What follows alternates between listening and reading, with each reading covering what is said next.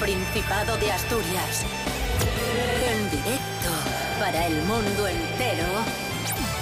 Aquí comienza Desayuno con Liantes. Su amigo y vecino, David Rionda. Buenos días Asturias, hoy es lunes 26 de abril de 2021, son las seis y media de la mañana. Ole tú. En punto. ¿Cómo yo? Bueno, en punto no, son y media, pero, pero justo a las seis y media son.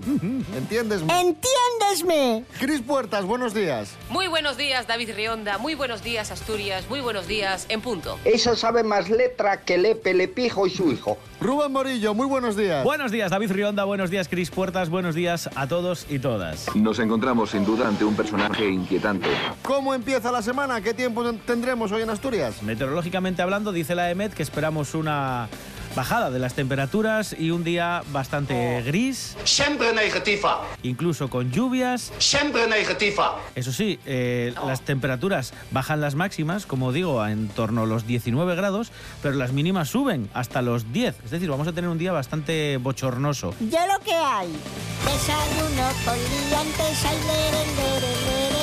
Desayuno con liantes, ay, lere, lere, lere. Desayuno con liantes, ay, lere, lere.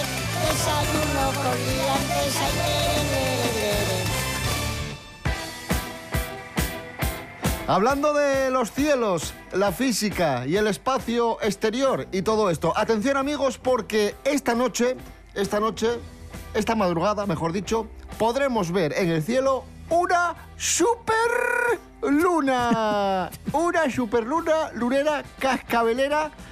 Y para hablar de, de esta superluna, lo que, lo que supone este fenómeno, está con nosotros nuestro experto en ciencia, el profesor Serapio Cano Bayer. Buenos días, profesor. Hola, buenos días. Hombre, Nos encontramos sin duda ante un personaje inquietante.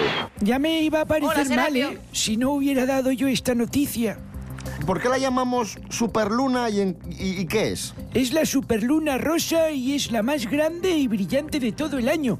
Y se llama así por las flores silvestres nativas de América del Norte y que florecen a principios de la primavera boreal.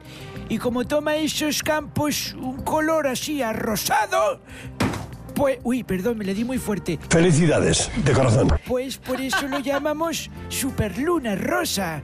Y se va a ver Qué a guay. las 5, 5.31 de la madrugada de hoy para mañana. Vale, es decir, esta noche es el día que vamos a tener la luna más cerca de la Tierra, que la vamos a poder ver mejor. Sí, está en el punto más cercano y se va a desplazar sobre una órbita elíptica en la que el planeta azul, es decir, el nuestro, la Tierra, es uno de los focos cuando la Luna se sitúa más cerca. Este fenómeno se llama, para los que queráis aprender un poco y no ser tan ignorantes como David Rionda, se llama perigeo. ¿Cómo Perigeo. Serapio Cano Bayer, gracias. De nada, adiós. Pasamos de ciencia, de astronomía a ingeniería, a tecnología, con un invento llamado el Yayagram. Yayagram. Yayagram. Os cuento, un ingeniero informático Dios de mío. Burgos, un ingeniero informático de Burgos llamado Manuel Lucio, vio que una señora, Felisa Romano, de 96 años, eh, residente en Burgos, eh, no podía ver a sus nietas con esto de, de la pandemia.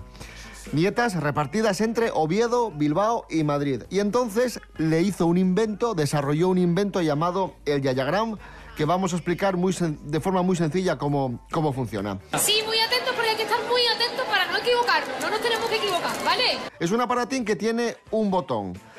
La señora toca, toca un botón para grabar el mensaje y seleccionar con quién quiere hablar, con qué nieta o nieto quiere, quiere hablar. Entonces pronuncia el mensaje y el mensaje les llega a las nietas a través de Telegram.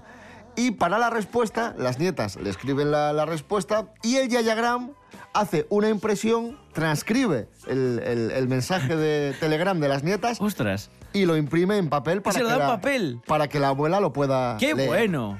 Se ha entendido, ¿no? Más o menos. Ostras, qué chulo, sí, sí.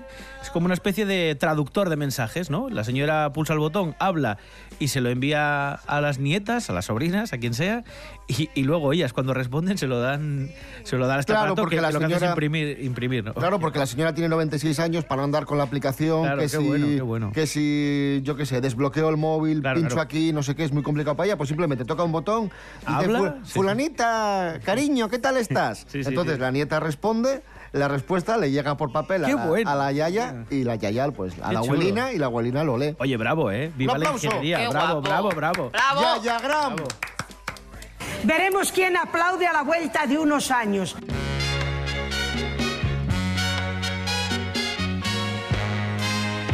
Hablamos de nietos, de nietas, de niños. Tenemos los resultados de un estudio bastante curioso que asegura que los niños que roncan se portan peor.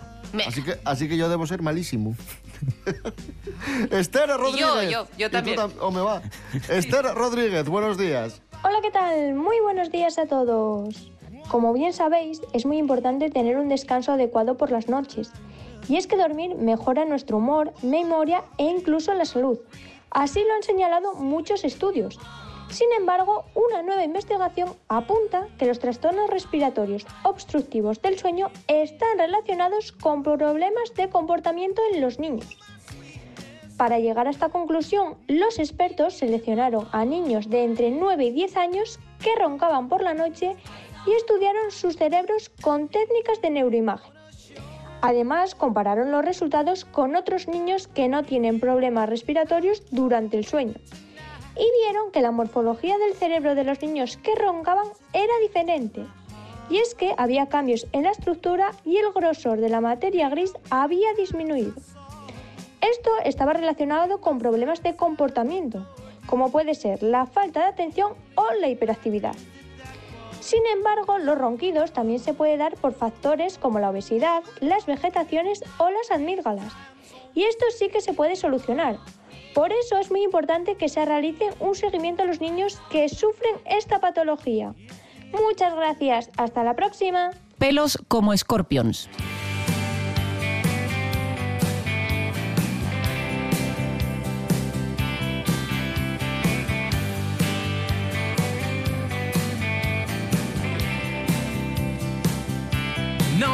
Cortinas, la casa de alquiler que daba a la tienda donde trabajaba. Ella estaba a punto de hacer 16 cuando las pillaba desde mi ventana. Yo solo era un niño, ella una mujer. ¿Cómo iba a pedirle que fuera mi amiga? ¿Cómo iba a invitarla a salir a bailar? Vente con nosotras al bar de la esquina, chico distraído de la capital. Esa misma tarde la pude besar. Eran los años 80, era un amor de verdad. Son casi las nueve y media, mi padre me va a matar. Iba a casarme con ella, nunca iba a hacerla llorar. Eran los años 80, en un pueblo con mar.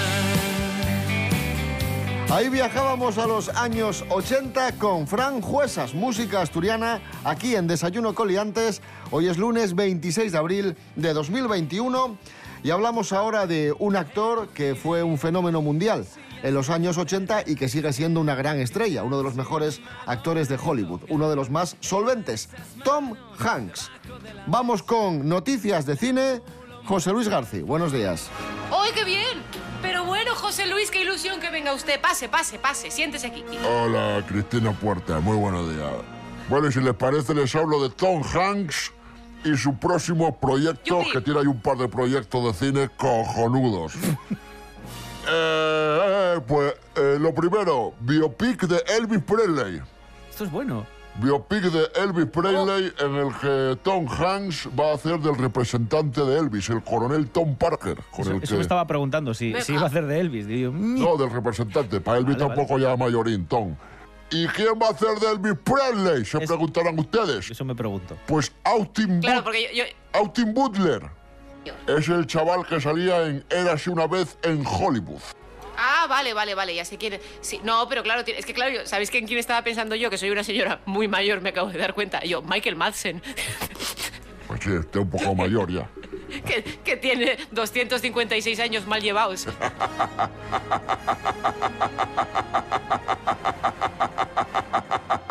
Otro proyecto de Tom Hanks también va a participar en la película de acción real Pinocho. Ya saben ustedes que Disney últimamente le ha dado por coger los clásicos de dibujos y hacer películas reales, con paisanos de verdad. Sí. Pues va a hacer Pinocho, dirigida por Robert Zemeckis, un gran director, y Tom Bueno, Hanks Espera. va a hacer de Gepetto, el, el padre de Pinocho. Yo, yo me quedo con la de con la de Benini, que joder, lo pasé fatal al final. Uy, es que yo, yo como veo películas así, un poco lloreras, Y acabo con llorando volver a empezar lloró. No, no, la verdad que no. Pues menuda mierda de, Pero con, de tío. con, con- con Sherlock, con Sherlock Holmes Madrid Day sí lloró. No, y yo. Después de ver, después de ver la recaudación. Gracias, José Luis García. Ah, ya se acaba. Sí, a ustedes. Seguimos hablando de cine, en este caso hilado con asuntos de actualidad. Lo hacemos con Miguel Ángel Muñiz y Fran Estrada, que ya están en nuestro estudio.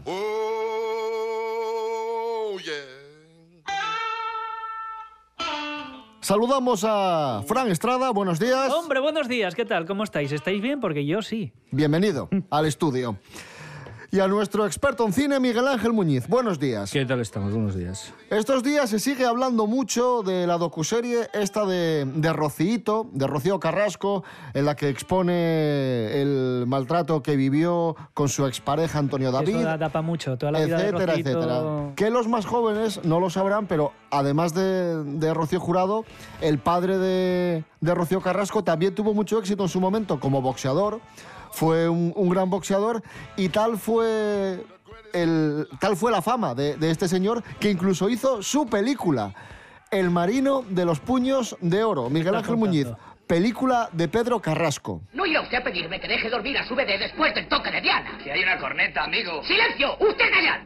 Tiene que dormir mucho, tiene que dormir Pero oiga, mucho. Héctor, que hay una corneta, amigo. Que somos militares. ¡Silencio! ¡Usted callar! ¡Que somos militares! Pues estaría bueno todos en pie al toque de Diana y el señorito en la cama ronca que ronca. Pasa. Protagonizada por Pedro Carrasco. Que bueno, yo creo que es que, a ver, esto es del año 68. Es una época, yo creo que eso estaba como muy de moda, porque acordaros, por ejemplo, que hubo películas también, con, por ejemplo, La Saeta Rubia, con Di Stefano. Ujú. Mira, te, te leo, seis veces campeón de Europa, una vez campeón de Europa y una vez campeón del mundo Claro, claro. En, su, en su peso, que era peso ligero. Es que por eso te digo que, que estamos hablando de, de eso, del- de, la élite del, del boxeo. Y, a ver, esto es una película además que, bueno, la dirige Rafael Gil, que es un tío que era bastante famoso ya a finales de los 60, ya había hecho películas... Bueno, hizo, por ejemplo, una de la que hablamos, Rogelia, aquella con Arturo Fernández y tal. Ah, pensaba que era con Rogelia la muñeca esta de... ¡Es usted imbécil! No lo traigas, que solo viene a devolver. Y era un tipo, eso, o sea, era, era un director conocido, así de encargo, español, un tío competente, digamos, ¿no? Y bueno, la película básicamente será, entiendo que es un poco autobiográfica, ¿no? Pues va de, Pedro Carrasco, que es un tipo que en Latinoamérica y en Italia, pues Brasil y tal, tiene bastante éxito como boxeador y entonces, bueno, pues cuando vuelve cuando vuelve otra vez a España pues se mete se mete dentro de la marina y bueno pues decide seguir con su carrera pugilística eh, Con el resto compagina, ¿no? Se lía puñetazos ahí en el barco con... Claro, claro, sí, hay, hay de todo. Pues está el típico, la típica pelea de bar así entre los colegas de risas y luego está el típico eh, compañero suyo o jefe suyo que se hay que, propasa. pon- que hay que intenta- ponerle las cosas claras, ¿eh? y cree que es el más listo y claro, llega allí y le caen dos tortazos y claro, y hay combates de boxeo que yo creo que son combates reales de él y luego tienes una trama así simpática y ves un poco, pues, eso ya visto Y buenos, con- y con buenos el actores alrededor, ojo. Claro, claro. A ver, Sonia Bruno, por ejemplo, salía por ahí, que de aquella Andrés era- Pajares. era una actriz muy, bueno, muy conocida del cine español, que de la gente, Antonio Garisa también salía. El marino de los puños de oro, película, pues oye, interesante como curiosidad, la popularidad de, Pedro Carrasco, del que estos días habla mucho por la historia esta de, de su hija Rocío Carrasco, su docu, su docuserie, ¿no? O lo que sea. Pues un hombre que, que antes de que naciese Rocío Carrasco, pues ya había hecho una película y había tenido mucho éxito en el mundo del deporte. Miguel Ángel Muñiz, gracias. Venga, hasta la próxima. Y Fran Estrada, gracias por tus aportaciones. Grandes también. aportes que hago. Hombre. Deberíais contratarme Viene para- a enredar solo. ¿Pero qué crees? que No lo traigas, que solo viene a enredar. ¿Qué crees? ¿Que divagamos un poco?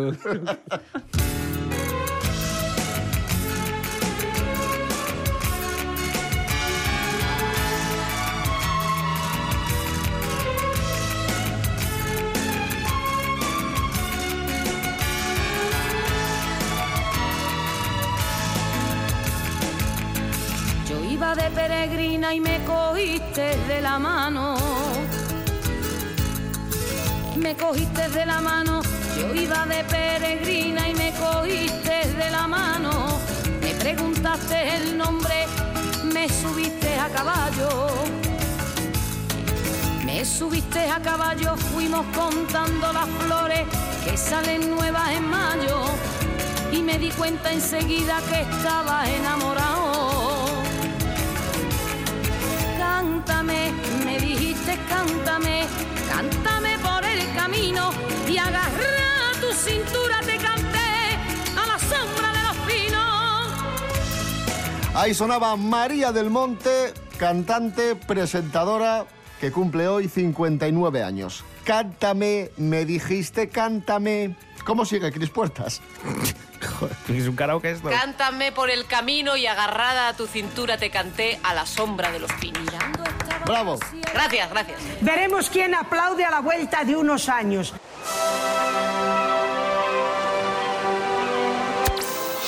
Desayuno con liantes. Seguimos en Desayuno Coliantes en RPA, la radio del Principado de Asturias. Hemos comentado muchas veces a lo largo de los últimos meses que Oviedo albergará a finales de año el Mundial de los Quesos. Un certamen internacional de quesos espectacular. Oh, Rubén Morillo, Oh. infórmanos, por favor. Sí, va a ser en el Palacio de Congresos, ya sabemos el lugar, Palacio de Congresos de Oviedo, del 3 al 6 de noviembre. El Festival Mundial de los Quesos, ¿vale? World Cheese Awards 2021. La competición de quesos más reñida y más importante del mundo. Y se celebra aquí, en una de las zonas queseras más importantes del mundo, porque... ¿Sabes cuántos productores va a haber más o menos? Muchos. Muchos, tantos como 4.000 o 5.000. 4.000. Madre mía. Estoy emocionado. Yo quiero hacer una sugerencia, porque como veo que están todavía organizando cosas, quiero Sí. decir, pero en algún lugar, en al- además Oviedo es una ciudad con muchas cuestas, esto los que hemos vivido allí lo sabemos, porque hemos, hemos sufrido, hemos tenido unos aductores mm, acero para barcos viviendo en Oviedo. Bien, pues eh, coger una de las cuestas más pronunciadas de la ciudad y hacer el Gloucestershire Cheese, que es el, Lo que tiran el queso rodando, pueblo, ¿no? Sí. lo- eso es, es el pueblo este de, de Inglaterra que, que tiran un queso en- por una cuesta y van todos a morir A directamente matarse, sí, detrás. sí, Pues eso eso, te iba a decir yo. a matarse. Entonces podemos hacer eso, hombre, quiero decir, ya que es por asfalto, pues proteger a la gente, que vayan vestidos igual como en un mono amarillo, una cosa así como más, más para que, pa' que no pase nada, pero tirar un queso y hacerlo, ¿no? Como parte del- de este encuentro, de este festival. Esa sabe más letra que Lepe, Lepijo y su hijo.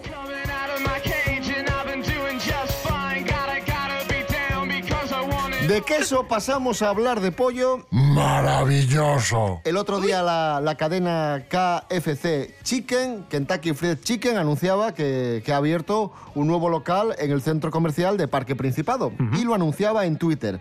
Pero ¿qué pasó? Que eh, la inauguración, o sea, este, este tuit fue en asturiano, lo escribieron en asturiano. Vale. Decía así, si estás por Parque Prin y tienes fame, pues pásate por KFC que acabamos de abrir allí. ¿Cómo reaccionó la gente a este tuit? Bien. Pues no, no muy bien. Hubo gente que lo aplaudió, dijo que bien, que una empresa internacional utilice la nueva lengua, pero otros, eh, bueno, se pusieron, se enfadaron muchísimo y dijeron que, que era una vergüenza que, que KFC hablase Use localismos, ¿no? En. A mí me llama la atención todo. A mí me llama la atención la facilidad que tenemos para enfadarnos por cosas. Yo qué sé, no, no es enfadar. No, so- no os enfadar. Ya está. Para rematar esta noticia, os, os aporto un dato curioso. ¿Sabéis quién trajo KFC a España? ¿Quién fue el introductor de esta cadena en España? Hombre, Vox no, porque Vox es un partido reciente y que aquí lleva mucho más tiempo. El abuelo de Rocío Monasterio, la candidata de Vox Beca. a la presidencia de Madrid. Bueno, os lo dejo ahí como curiosidad. Como dato. Como dato. Bueno, pues nada. Y ya está. Y esa es la noticia.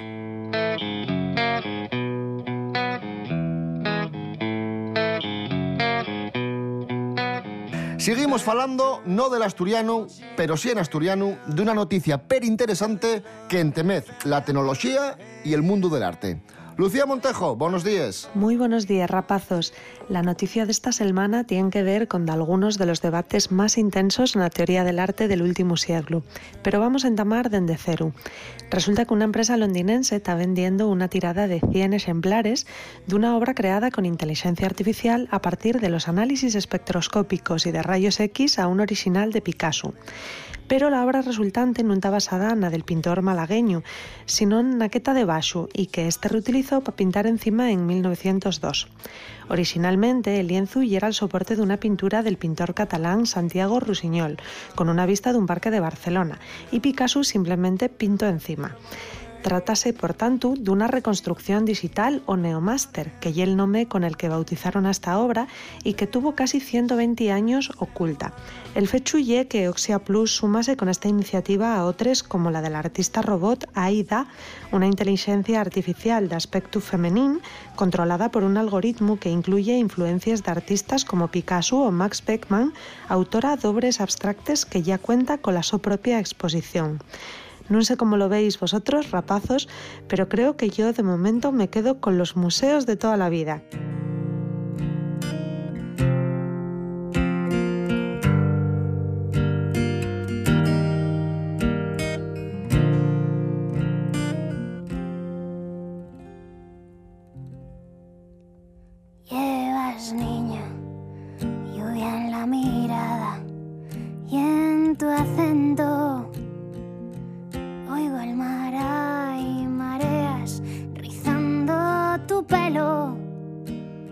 Tus labios aún saben a sal. Tienes olas rozando tus rodillas y tu brisa aún corta mi piel. En tus brazos descansan mil gaviotas, me duelen tus pupilas, color atardecer.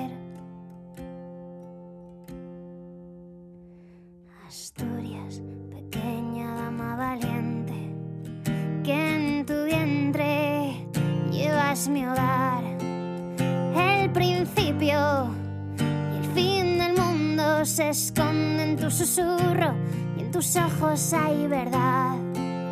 Asturias, niña de ala blanca, caricia que araña, sonrisa que escuece, un sueño que duerme al borde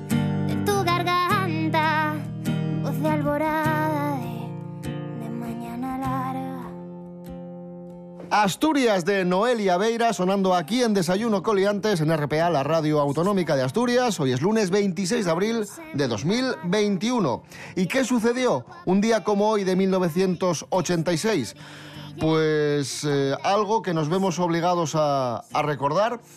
No está de más, una de las mayores tragedias de todos los tiempos. Rubén Morillo, ¿qué Sí. sucedió en Chernóbil? Antes de nada, eh, hay una serie en HBO que se llama Chernobyl y que cuenta toda la historia y que es extraordinaria. Si queréis eh, informaros un poco de qué sucedió tal día como hoy. Es una emergencia. Mantened la calma. Nuestra mayor prioridad es... ¡Ha explotado! Lo sabemos. Akimov, ¿estamos refrigerando el núcleo? Lo intentamos, pero las barras siguen en marcha. No están insertadas del todo. He Desconectaré los servomotores desde la consola auxiliar. Vosotros abrid las bombas de apoyo. Necesitamos que el agua fluya por el núcleo. Es lo más importante. ¡Ya no hay núcleo! ¡Ha explotado! ¡El núcleo ha explotado! Voy a intentar explicarlo un poco eh, resumido y de memoria, porque me he visto la serie y me he visto algún documental de Chernóbil, porque es sin duda la catástrofe más importante de la historia de la humanidad causada por el hombre, ¿vale? La central nuclear de Chernóbil iba a hacer una prueba de seguridad, iban a apagar los reactores, iban a comprobar si eh, la energía latente que quedaba dentro del reactor servía para que se encendiesen los motores auxiliares en caso de que hubiese una emergencia. Hicieron la prueba saltándose alguna medida de seguridad y el problema es que el núcleo se recalentó y aquello voló por los aires, hasta el punto de que se emitió al, bueno, pues al exterior del, del contenedor del RBMK, que era el, el núcleo del, del reactor de, la central de Chernóbil, pues cantidades ingentes de material radioactivo que hicieron que se tuviera que evacuar la ciudad de Pripyat, que era próxima y era una ciudad que se había construido para los trabajadores de la central, que era inmensa, pero no solo eso, sino que hubo que al final eh, hacer un radio, digamos, de exclusión que afectó a más de 300.000 personas. Eh, todavía estamos intentando pagar o, parar las consecuencias de, aquel escape. Como sabéis, ha habido un sarcófago que se tuvo que hacer años después de cemento que contenía pues, todo el material reactivo que seguía emitiendo eh, pues eso, la nube tóxica de, de, los materiales que siguen allí bajo tierra y se ha construido en una alianza mundial un nuevo sarcófago que recubre al anterior que se, al anterior que se estaba deteriorando y que tiene una validez de 100 años. Lo que sí que es cierto es que este nuevo que se ha construido tiene unas grúas para ir desmantelando poco a poco la central, pero calculan que hasta dentro de 300 años no vamos a acabar y allí debajo siguen todavía materiales y fluidos tóxicos que siguen haciendo, como digo yo, chup chup, que parece que yo una olla pues sufriendo un poco de ajo con aceite. En fin, una catástrofe mundial que no debería repetirse. Seguridad, por favor. Muy bien explicado, Rubén. Y, y los que somos de, de, la... Claro, Rubén y yo somos del mismo año, claro, somos del 85. eso Entonces, es. las referencias... Claro, no, las referencias que tenemos son muy vagas y yo creo que nos vino muy bien ver la serie de HBO, que yo estoy de acuerdo, que es, es maravillosa. Eh, supongo que es bastante veraz, pero eso no lo sabemos porque al final es ficción, pero sí que te explica mucho el alcance y, de, y supongo cómo estuvo Europa en aquel momento, de asustada, porque era, claro, la sensación era que, que iba bueno, fue terrible lo que ocurrió, pero parecía que iba a ser todavía muchísimo peor.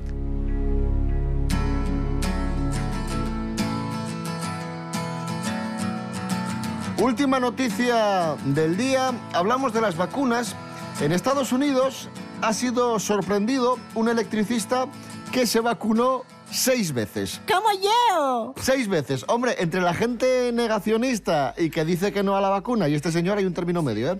Se vacunó seis veces. ¿Cómo lo hizo? Utilizando diferentes carnets. Una persona se vacuna, una persona se vacuna por otra y posteriormente vende el carnet de vacunado. Ah, este es el, el, procedimiento. Vale, vale, vale, vale. Chus Naves, en su sección Personajes que meten miupe en la cabeza, está con este señor que se vacunó seis veces. Adelante, Chus. Buenos días, David Ciliantes en general. Hoy tenemos a este prove paisano que vacunóse la de mi madre. Bueno, él dice que ir por perres, bueno, la gente dice que ir por perres. Él tiene su... Bueno, que lo cuente él mejor. Pepe Lazaricu, cuéntenos. ¿Qué radio ya está, eh? Me cago en mi manto, chaval. Y no tengo perder el RPA, tiempo. la Radio Autonómica Asturiana. Ah, bueno, pues eso sigo, pues eso bueno, sigo. ¿Qué bueno. quieres? ¿Qué quieres? ¿Qué quieres? Bueno, ¿Pinchame no. tú también o cago en mi manto? Pero usted... usted... ¿Qué quieres, tío? No. Pinchame, me cago en mi manto, me cago... no me usted, queden brazos, eh. Usted porque... No me queden brazos, eh, bueno, tranquilo, tranquilo, tranquilo. No, no, señora, déjame, déjame el brazo, señora. Esto... Alguna de las vacunas que tomó tiene efectos secundarios, ya lo estoy viendo, eh, porque está un poco... No me queden brazos para poner vacunas, hombre, me cago en mi manto. ¿Pero cuántas vacunas se puso? Uno sopla... ¿Qué vacunas? Que si yo, es que, tengo, que no me cogen el brazo. ¿Y por, ¿Y por, qué se puso tantes? Porque, joder, yo eh, soy de Ponga. Y dicen, dicen ¿usted qué rap? Yo soy de Ponga, me cago en. Y, y no me deben entender. Y, y ya dice, ¿qué vacuna? Y dice, dice ponga, ponga, ponga, Y ya está, y pínchelo. Sí, píncheme. Bueno, bueno, macho, bueno, pues la gente tiene una lengua, la gente tiene una lengua que, vamos, que aquí lo tenemos. Oye, David, te lo juro que lo de la baja sigue en pie, ¿eh? Quiero la baja.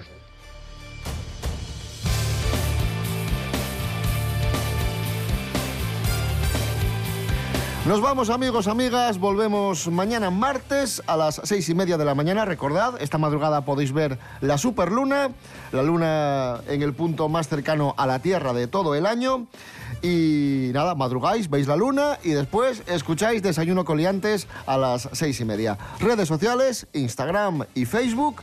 Y también os podéis escuchar en www.rtpa.es, Radio a la Carta. Os dejamos con las noticias, que paséis un buen lunes. Rubén Morillo. David Rionda. Hasta mañana. Hasta mañana. Cris Puertas. Gracias. A vosotros. Este programa es un bochorno.